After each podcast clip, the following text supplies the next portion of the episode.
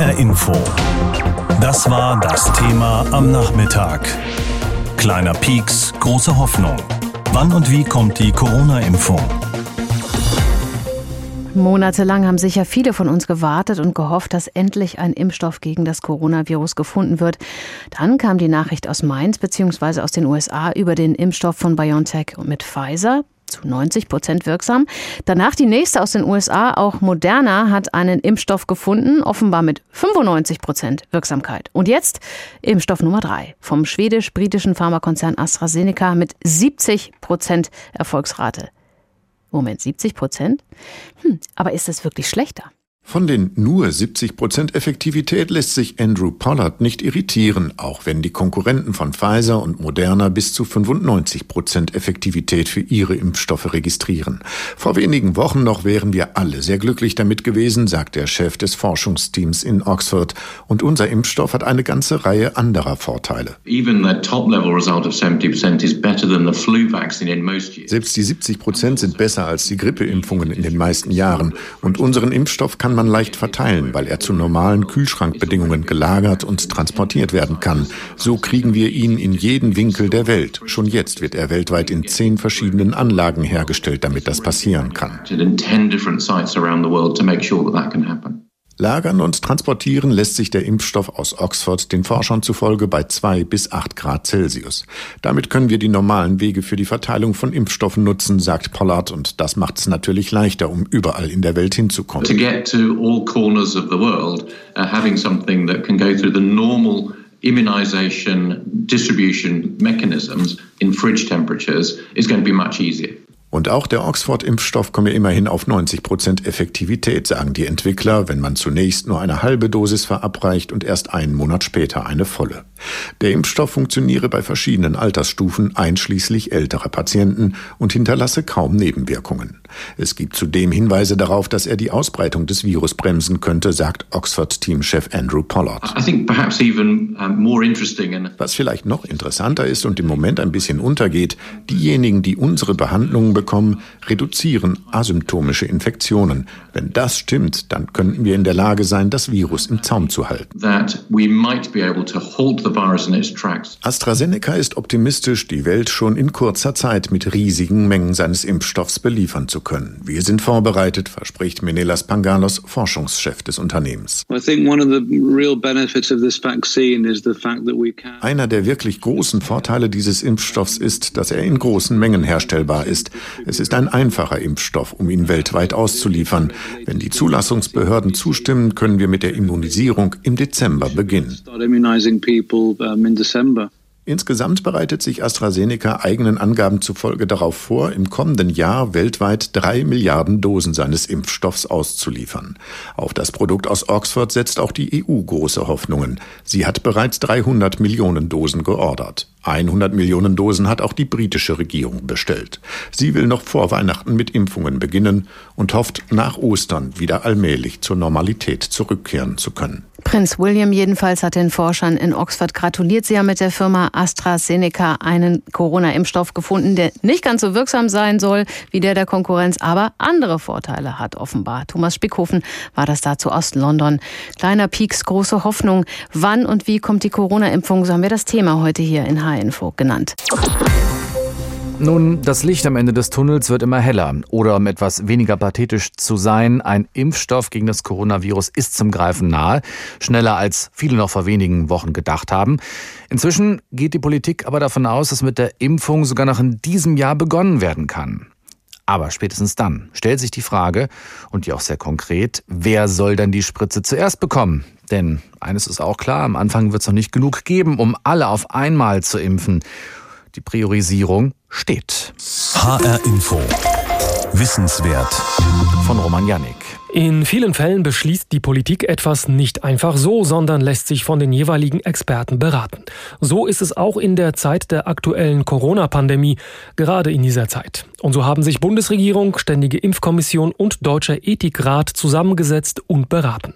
Beispielsweise über die Frage, wer soll zuerst geimpft werden, wenn es diese Möglichkeit gibt. Zusammen ist man auf diese Antwort gekommen. Dass wir zuerst diejenigen schützen sollten, die das höchste Risiko für einen schweren oder schwersten oder auch tödlichen Verlauf haben. Dass wir zunächst diejenigen impfen, die sich um diese Risikogruppen kümmern, insbesondere im Gesundheitswesen in der Pflege und dass wir sicherstellen, dass das öffentliche Leben aufrechterhalten werden kann. Soweit Bundesgesundheitsminister Jens Spahn. Also, zuallererst sollen Menschen mit einem hohen Erkrankungs- bzw. Todesrisiko die schützende Spritze bekommen. Heißt vor allem Ältere und diejenigen mit Vorerkrankungen. Dann die, die sich um genau solche Menschen kümmern. Ärzte, Krankenschwestern, Pfleger etwa. Und dann Leute, die das gesellschaftliche Leben aufrechterhalten, beispielsweise Polizisten, Lehrer, Feuerwehrleute. Allerdings muss diese Reihenfolge nicht zwingend heißen, dass alles nur nacheinander geht.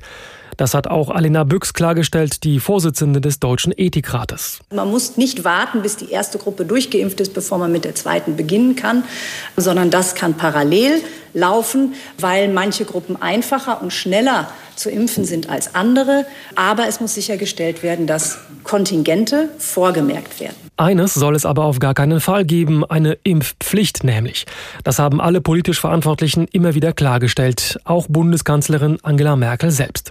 Allerdings werben die Experten für eine solche Impfung, denn nur wenn ein gewisser Prozentsatz der Bevölkerung mitmacht, kann das Virus mehr oder weniger besiegt werden. Gerald Haug, Präsident der Nationalen Akademie der Wissenschaften Leopoldina. Wir wissen, um eine ausreichende Immunität in der Bevölkerung zu erreichen, dass 70 Prozent der Menschen mitmachen müssen.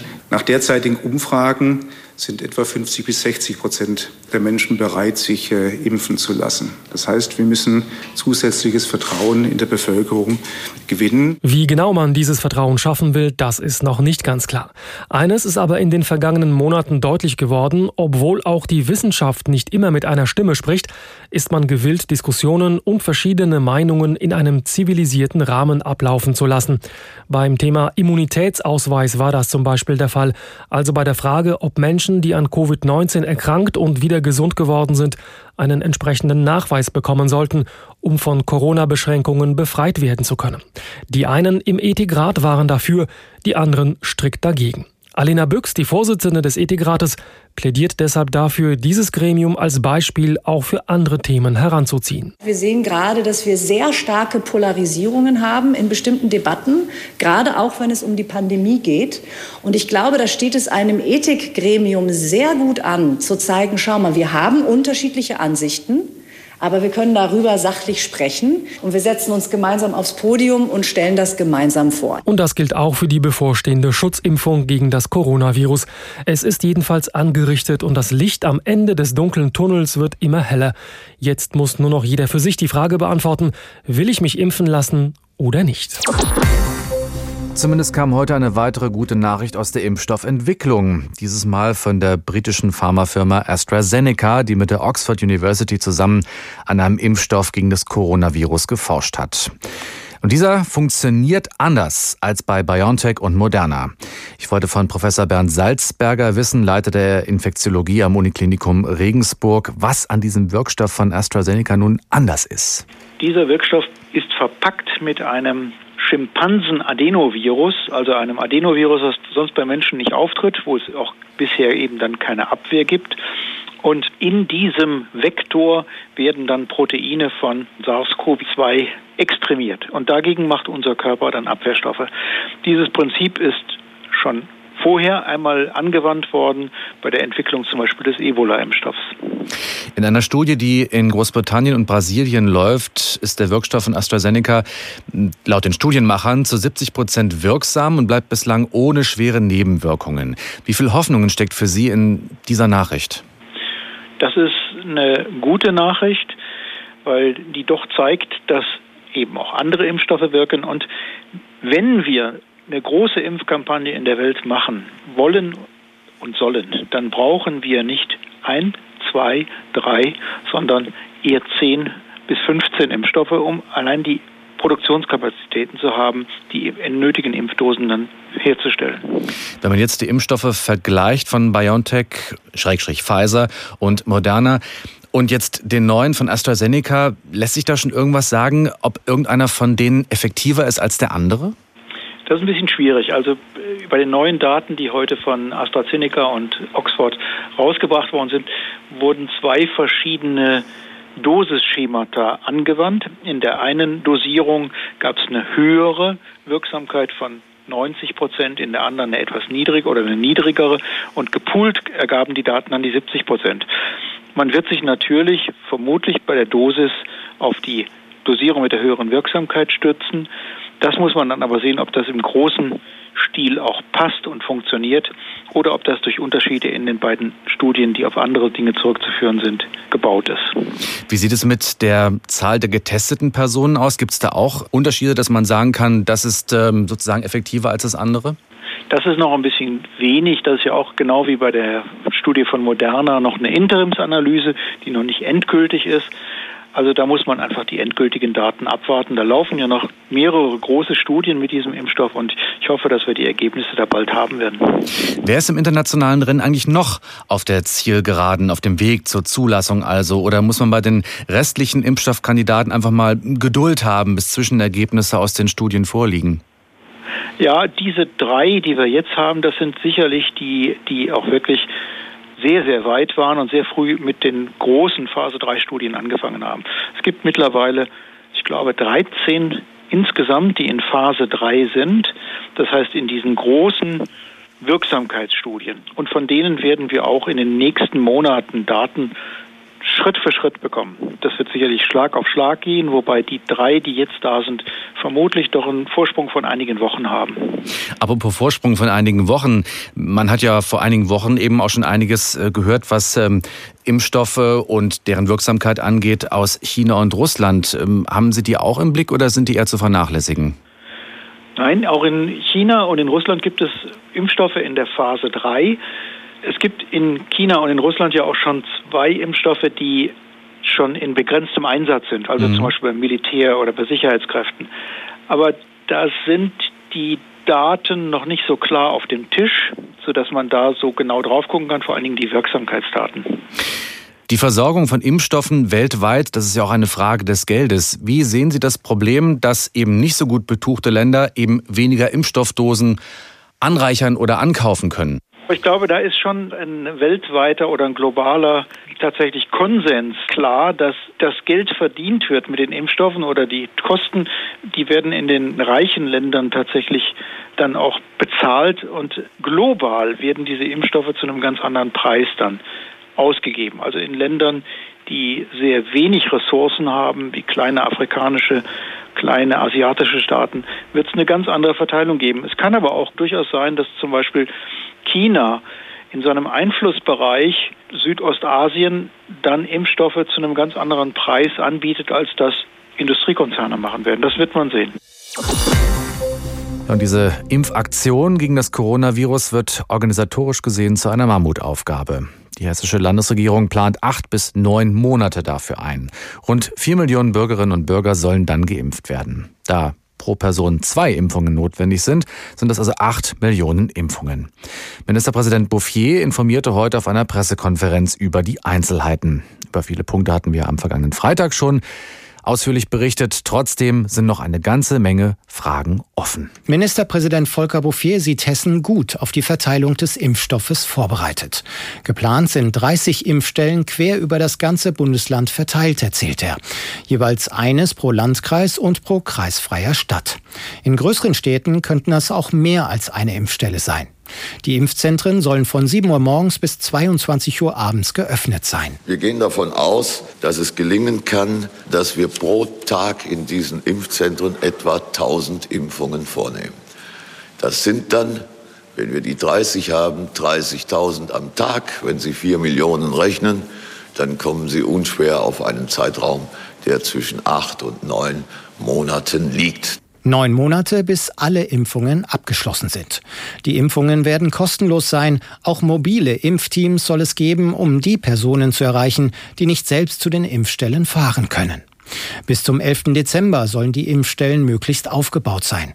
Die Vorbereitungen zwischen Land und Kommunen scheinen da schon weit fortgeschritten. Unklarer wird es dagegen, als es um die Frage geht, wie und wann die Bürger erfahren, ob sie zur Impfung dürfen. Muss man sich beim Hausarzt anmelden oder beim Land? Ist eine Anmeldung überhaupt nötig oder wird man automatisch eingeladen? Und wie kommt das Land an die Daten der potenziellen Impfkandidaten? Innenminister Peter Beuth erläutert. Also wir versuchen auf die Daten, die vorhanden sind, entsprechend zurückzugreifen. Das ist beim Alter relativ einfach, weil wir da über die Einwohnermeldedaten gehen. Bei den ansonsten vulnerablen Gruppen, also zum Beispiel chronisch Kranke oder ähnliches, ist das ein bisschen schwieriger. Deshalb berate man sich dort noch mit der Ärzteschaft über ein System, wie Menschen mit Vorerkrankungen entsprechend prioritär eingeladen werden können. Da scheint noch einiges an Abstimmung nötig zu sein. Gesundheitsminister Kai Klose merkt an, eingeladen werde streng nach den Vorschlägen der Ständigen Impfkommission, kurz STIKO. Das wird zunächst die besonders vulnerablen Gruppen umfassen.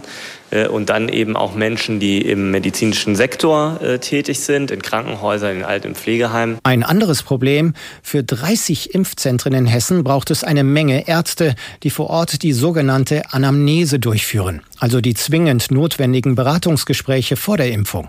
Ministerpräsident Bouffier erläutert, wir haben etwa nach Auskunft der Ärztekammer und auch der Kassenärztlichen Vereinigung zwischen 4.000 und 5.000 Ärzte in Hessen, die da in Betracht kommen. Wir denken natürlich nicht nur drüber nach, sondern arbeiten intensiv, dass wir auch diejenigen, die nicht mehr aktiv sind, also Pensionierte einbeziehen. Es ist also noch unsicher, wie viele Ärzte am Ende überhaupt zur Verfügung stehen werden. Die FDP monierte nach der Pressekonferenz, eine verlässliche Impfstrategie liege offenbar immer noch nicht vor. Die SPD kritisierte, das Land dürfe die Kommunen mit der Last nicht allein lassen. Nikolas Buschlüter berichtete aus Wiesbaden. Noch stehen wir sozusagen vor einer Schranke zwischen uns und der Post-Corona-Normalität oder vielleicht auch der Cum-Corona-Normalität.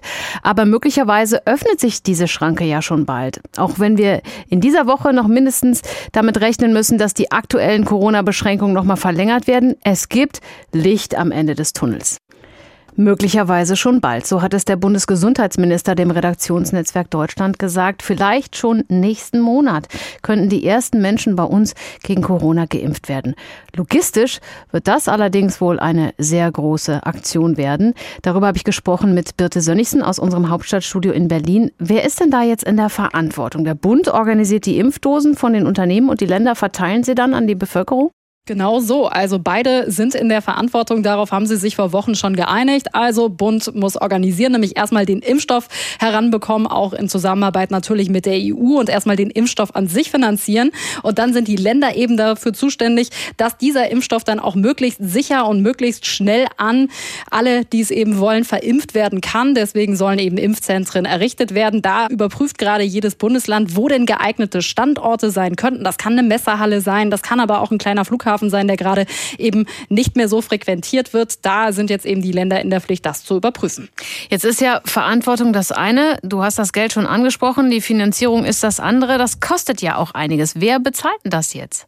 Ja, den Impfstoff, wie gesagt, das macht eben der Bund. Den Rest müssen dann die Länder übernehmen, wobei der größte Kostenpunkt, das dürfte die Impfung an sich sein, also das Personal, aber auch die Schutzausrüstung. Das wird dann wiederum halb vom Land, halb von der Krankenkasse bezahlt und alle Kosten, die da aber tatsächlich noch dranhängen. Also es muss ja eine komplette Infrastruktur aufgebaut werden. Mhm. Das Ganze muss dokumentiert werden. Leute müssen informiert werden, wer denn jetzt eigentlich dran ist, geimpft zu werden, etc. pp. Das müssen die Länder übernehmen. Jetzt gab es ja in den vergangenen Monaten immer wieder mindestens Meinungsverschiedenheiten zwischen Bund und Ländern über den richtigen Umgang mit der Pandemie. Zuletzt ja vergangene Woche, wo bei den virtuellen Beratungen zwischen Kanzleramt und Länderchefin nichts anderes rausgekommen ist, als dass sie sich nochmal beraten. Ziehen bei der Impfstrategie in Deutschland alle am gleichen Strang? Offenbar schon. Zumindest habe ich da jetzt keine großen Verstimmungen in irgendeiner Form wahrgenommen. Natürlich werden unterschiedliche Bundesländer im Detail vielleicht zu anderen Lösungsansätzen kommen. Vielleicht ist das mal wieder so ein Punkt, wo die Länder wie zu Beginn der Pandemie auch von verschiedenen Dingen lernen können. Aber im Grundsatz sind sie sich ja einig, dass es erstmal beispielsweise diese Impfzentren auf der einen Seite braucht. Auf der anderen Seite soll es aber natürlich auch in allen Bundesländern diese mobilen Impfeinheiten geben. Weil wenn wir darüber sprechen, wer dann am Ende zuerst geimpft werden soll, dann gehören da, auch wenn es noch nicht ganz feststeht, sicherlich Menschen dazu, die gar nicht mehr in so ein Impfzentrum fahren könnten. Mhm. Da braucht es natürlich auch mobile Einheiten und ich glaube, da ist man sich deutschlandweit einig. Bundesgesundheitsminister, ich habe das eingangs erwähnt, hat ja gesagt, er hält es für möglich, dass noch dieses Jahr die ersten Impfungen über die Bühne gehen könnten, spätestens aber ab Januar und zwar, du hast es gesagt, in Impfzentren beziehungsweise mit mobilen Impfteams. In Hessen sollen der Landesregierung zufolge ab Mitte Dezember die schon bereitstehen. Ist da Hessen im Vergleich mit den anderen Bundesländern gut im Plan, im Zeitplan? Ja, da ist Hessen schon gut im Zeitplan, wobei Bundesgesundheitsminister Jens Spahn da heute auch noch mal ein bisschen Druck gemacht hat. Er hat gesagt, das wäre nur sehr schwer zu erklären, wenn denn wirklich ein Impfstoff noch im Dezember zugelassen würde und Deutschland dann eben nicht bereit wäre. Deswegen macht er da noch mal Druck auf die Bundesländer und sagt, es wäre schon gut, wenn Mitte Dezember die Impfzentren einsatzbereit wären, um eben starten zu können für den Fall, dass es losgehen kann. Und er sagt dann, im Zweifel stehen die da lieber noch mal ein paar Wochen zusätzlich leer, bevor bevor am Ende nicht alle ausreichend vorbereitet sind. Nach welchen Kriterien verteilt der Bund denn eigentlich die Menge der Impfdosen an die einzelnen Länder? Das geht nach dem Schlüssel der Bevölkerung. Das ist genauso wie Deutschland bekommt ja innerhalb der EU entsprechend seiner Einwohner eben die Impfdosen zugeteilt und das wird dann eben weiter runter auf die Bundesländer verteilt anhand der Einwohnerzahl. Laut aktuellen Umfragen wollen sich ja nur knapp 40 Prozent der Bevölkerung in Deutschland auf jeden Fall impfen lassen, sobald es einen Impfstoff gibt. Gut ein Drittel sagen, sie würden sich wahrscheinlich impfen lassen. Wenn man das jetzt zusammenrechnet, sind es etwas mehr als 70 Prozent. Ab dieser Anzahl immuner Menschen fängt so eine wirksame Eindämmung des SARS-Coronavirus 2 aber gerade erst an, also die sogenannte Herdenimmunität. Welche Pläne hat die Bundesregierung denn, die Impfwilligkeit der Menschen in Deutschland noch zu steigern? Ja, zunächst wird auf jeden Fall gebetsmühlenartig von allen betont, insbesondere vom Bundesgesundheitsminister, dass es keine Impfpflicht geben wird. Es soll weiter eine freiwillige Impfung bleiben. Es soll auch Kampagnen geben, war auch nochmal Thema unter den EU-Staats- und Regierungschefs. Äh, auch in der EU sieht das in anderen Ländern mit der Impfwilligkeit ein bisschen anders aus. Auch da hat man sich Gedanken darüber gemacht und da wird es wahrscheinlich auch auf europäischer Ebene entsprechende Bemühungen geben. Letztendlich ist es aber ja so, dass bei SARS-CoV-2 eine Herdenimmunität beispielsweise schon viel früher eintritt, wenn wir das jetzt vergleichen mit einer Maserninfektion. Da müssten sich ja viel mehr Menschen impfen lassen und es gibt Wissenschaftlerinnen und Wissenschaftler, die sagen, schon ab 60 Prozent, das würde schon helfen, wenn 60 Prozent tatsächlich immun sind, weil man eben den Ausbruch dann so verlangsamen kann, weil immer wieder das Virus auf Menschen trifft, die immun dagegen sind, wenn denn alle Impfstoffe so wirken, wie das viele erhoffen, dass das dann eben schon ausreichen würde. HR Info. Das Thema. Wer es hört, hat mehr zu sagen.